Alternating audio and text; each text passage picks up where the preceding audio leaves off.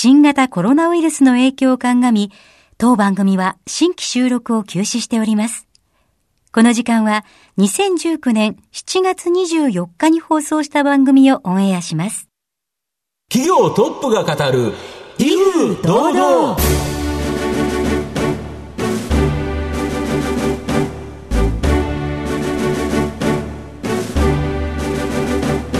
毎度相場の福の神こと藤本信之です。アシスタントの飯村美希です。この番組は巷で話題の気になる企業トップをお招きして番組の指揮者的役割である財産ネット企業調査部長藤本信之さんが独特のタクトさばきでゲストの人となりを楽しく美しく奏でて紹介する企業情報番組です。今日の企業はやはりですね、はい、食になくてはならない企業ですよね、うん、やはりお肉も好きですしね、うん、鶏も好きだしお魚も全部好きなんですけど、まあ、これがですね作るるのになくてはならない企業ちょっとご紹介したいなと思いますね、はい、えー、今回も素敵なゲストをお招きしております。番組最後までお楽しみください。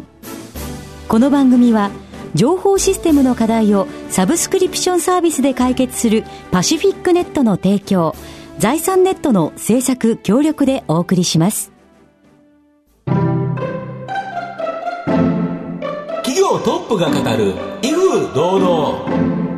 本日のゲストをご紹介します証券コード2060東証一部上場、フィードワン株式会社代表取締役社長、山内隆さんです。山内さんよろしくお願いします。よろしくお願いいたします。はい。えー、では、軽く私の方からご紹介させてください。えー、フィードワン株式会社は、横浜市に本社がある畜産、水産の飼料がメインビジネスで、食料事業も手掛ける企業となっております。えー、それでは山内さんの方からですね、簡単に御社が何をしている会社なのか教えてください。はい。畜水産物のですね、動物を育てる、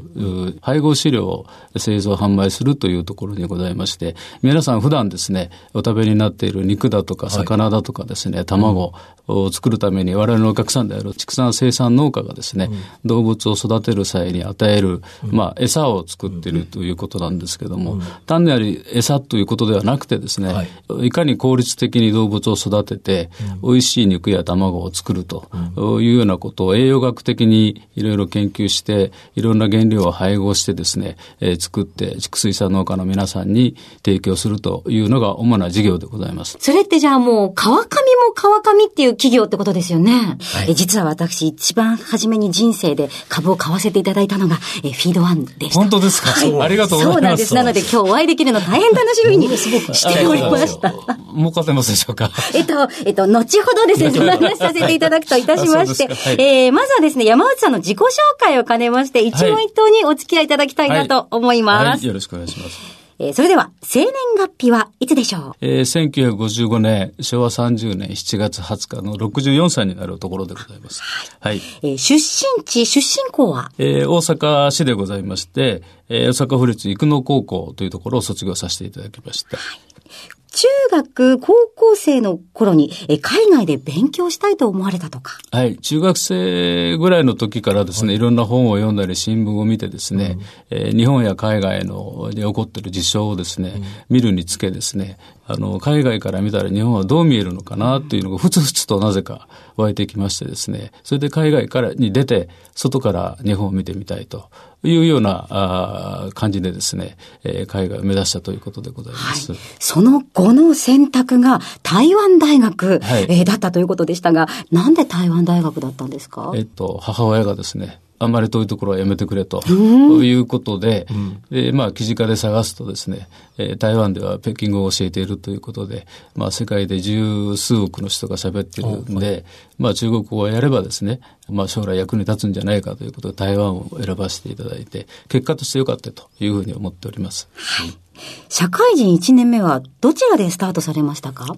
え、台湾大学卒業後はですね、総合商社の三井物産というところにあの入社しまして、で入社してすぐに大阪支店の中国室、まあ中国語喋りますので、えー、に配属されまして、そこで、まあ中国関係の仕事のお手伝いということをしばらくさせていただきました。ということでした。うん。ありがとうございました、はい、藤本さん、気になる回答はございましたでしょうか？やっぱりこの三井物産、非常に総合商社で大きな会社だと思うんですけど、えーえ。ー、どうでした？入って。入ってですね、やはりそのスケールの大きさに圧倒されましたで、海外にもですね、えー、もう世界各地に、あの、桁がち、ちょっと普通の会社とは桁が違うなということで、非常にその、頑張れるフィールドは大きいなというようなふうには感じました。なるほど。で、その中で、やはり資料関係の方のビジネスの方を結構されたっていう感じですか、はい、えー、っと、入社4年目ぐらいから資料、原料関係の仕事にずっと携わっておりまして、三十数年間、うん、資料関係の仕事をややってまいりました。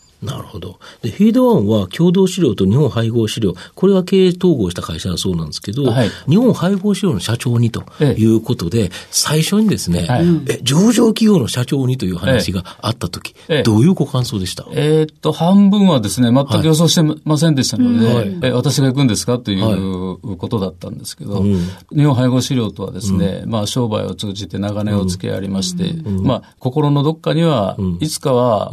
あお世話になるかももしれないなっていうのを漠然とこう、予感みたいな。予感、予感っていうか、まあ心の中にあったんだろうなと思って、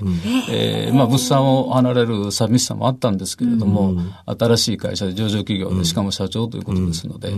思い存分新しいところでやれるということで、そういう喜びもあってですね、これももう半々の気持ちかなっていうふうに思っております。なるほど。はいはい。えー、それでは後半ではですね、うん、山内さんが率いる企業についてじっくりとお伺いしたいと思います。企業トップが語る、威風堂々。それでは後半戦、藤本さんのタクトがどうさえ渡るのか、ゲストの山内さんとの共演をお楽しみください。まあ、御社のメインビジネスである飼料業界についてお聞きするんですけど、御社は飼料業界ではですね、JA 全の全国農業協同組合連合会、これについてですね、業界2位だそうですけど、大手上場企業以外に数多くの中小企業、軍友割拠している業界でそうだけど、徐々に大手の河川化っていうのは進んでるんでしょうか？はい。えー、まず私どものお客さんであります畜水産農家の皆さんがですね、はい、やはり人口減少だとか、はい、少子高齢化ということでですね、はい、後継者がいなくてですね、うん、どんどん離農されている方が多いんですね。まあそうですよね。一方でですね、うん、あの、インバウンド需要などがありましてですね、うん、畜水産物の生産量はそんなに変わってないというところがありますので。でね、食べる人結構日本に来ちゃうと食べてますからね。えー、それで滞在日数も長いんでですね、トータルの、畜水産物の生産量は減ってないというか、むしろ若干増えてるぐらいのところで、で一方で件数はずっと減ってますので、まあ、我々のお客様である、畜水産農家はですね、一軒一軒が大きくなっているというところでございまして、まあ、それに対応する我々飼料メーカーもですね、あの、まあ、我々みたいな資本提携も含めてですね、大きくなっていかないと、お客様からのですね、リクエストに応えられないということもありまして、あの、徐々にではありますが、再編が進みつつあるというのが状況でございますですね。あと、御社面白いのは、単にですね、飼料を販売するだけではなくて、より品質が高く、美味しい畜産物を低コストで生産できるような研究開発、これに注力されているそうなんですけど。はい。あの私どもはですね、飼料メーカーならではのアプローチをしておりますので、うん、えー、畜産農家の皆さんが、うん、あ美味しい肉、や卵を作るときにですね、うん、えー、こういう飼料にこういう原料を入れたらいいんじゃないかとかですね、例えば魚で言うとブリなんかにですね、はい。はい柑橘系のものを入れるとですね。はい、あ最近なんかみかんとかなんか臭みが抜けてるとか。臭みが、臭みが抜けたり、や、あの、柔らかくなったりですね。ねまあこれはいろいろ卵でもいろんな色種類がありましてですね、えそういうところからのアプローチもさせていただいております。なるほど。ブリ、みかん食べてくれるんですか？え、配合飼料の中にですね、あの、入れるとですね、むしろ指向性良くなって、よく食べるという。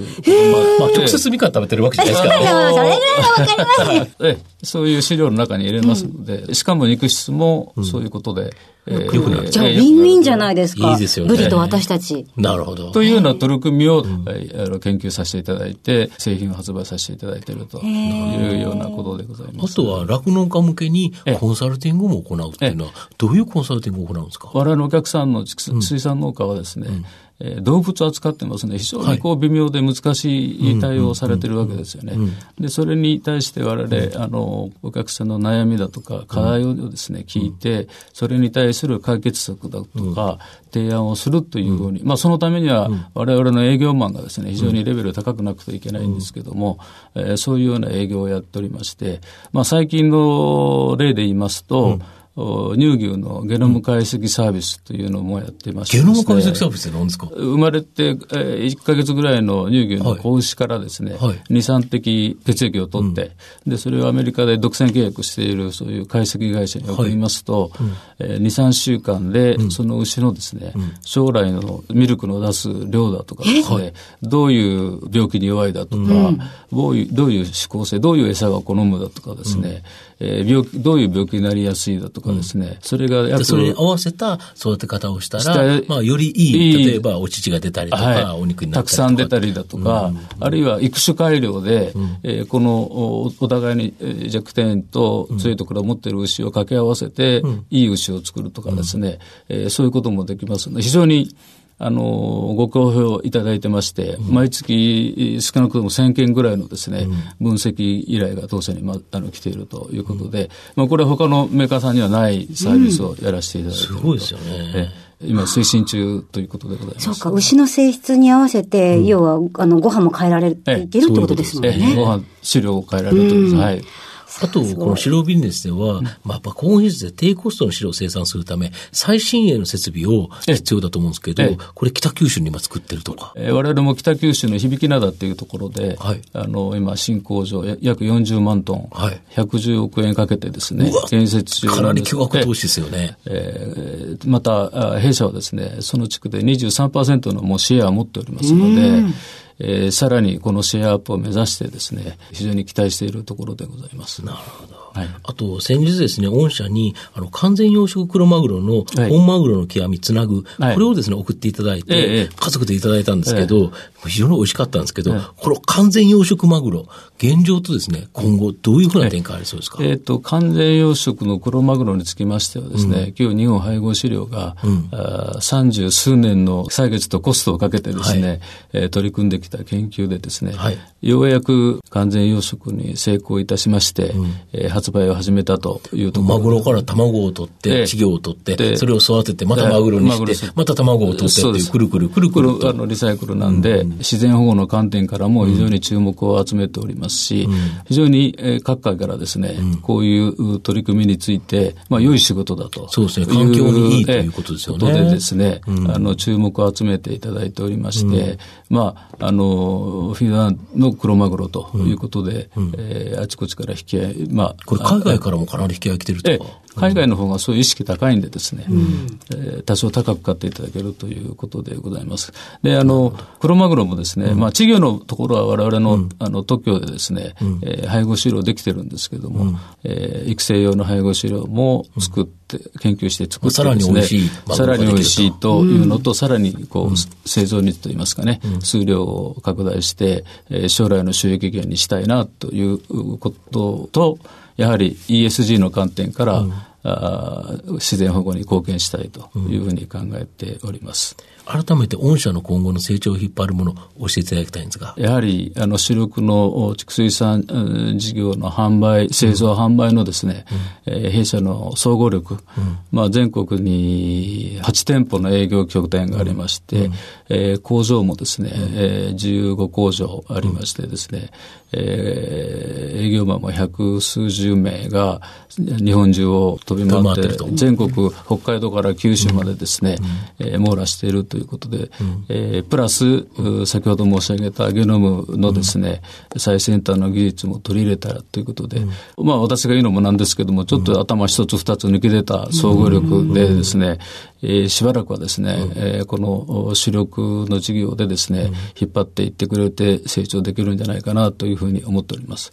で、中長期的にはですね、やっぱり海外、はい、今ベトナムとインドに進出しておりますけれども、アジアにおけるそういう食肉とかですね、えー、飼料に対する需要というのは本当にびっくりするぐらいのスピードで伸びておりますので、時間をかけて育てていこうというふうに考えております。それから、あの、うちの特色として、えー、卵や豚肉などのですね、食品も、あの、飼料メーカーの観点からいろいろブランドものを作って販売しておりますので、えー、これもあの将来のですね、収益源にしていきたいなというふうに考えております。はい。いや、あの、飼料業界って本当あの、うん、すごいアナログな世界のイメージがあったんですが、最先端技術ですし。ですよ。ね、クロマグロに関しては環境のことも考えてて、本当ユニークな会社で、何より私、あの、フィードワンさんっていう会社が好きになった理由が、IR 資料がとっても見やすかったっていうのが。あ、そうですか。ありがとうございます。そうですよ。ありました。他の会社と比べてかなり見やすくて、私がわかるんだからいい会社だそうなんです。これを持って営業に行ってるだろうって思うと、絶対いい会社さんだと思って。それで株買っていただいたそうなんです。ありがとうございます。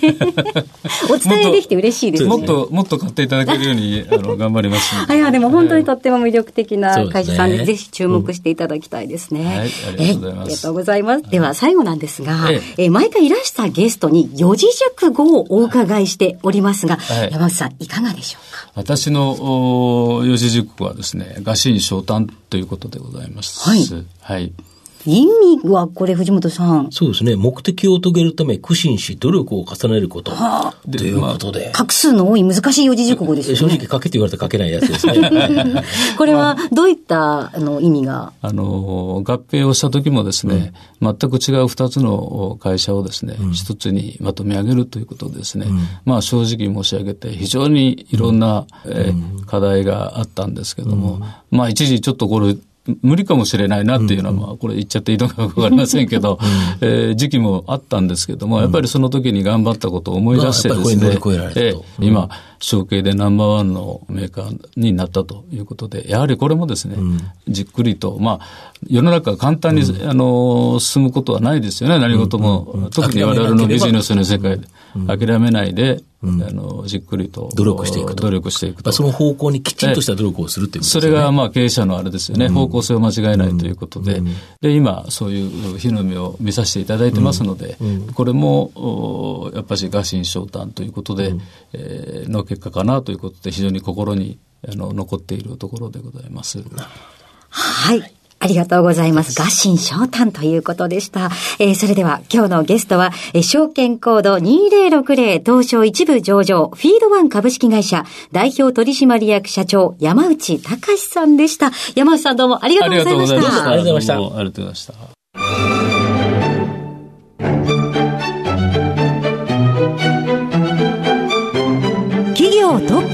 る、威風堂々。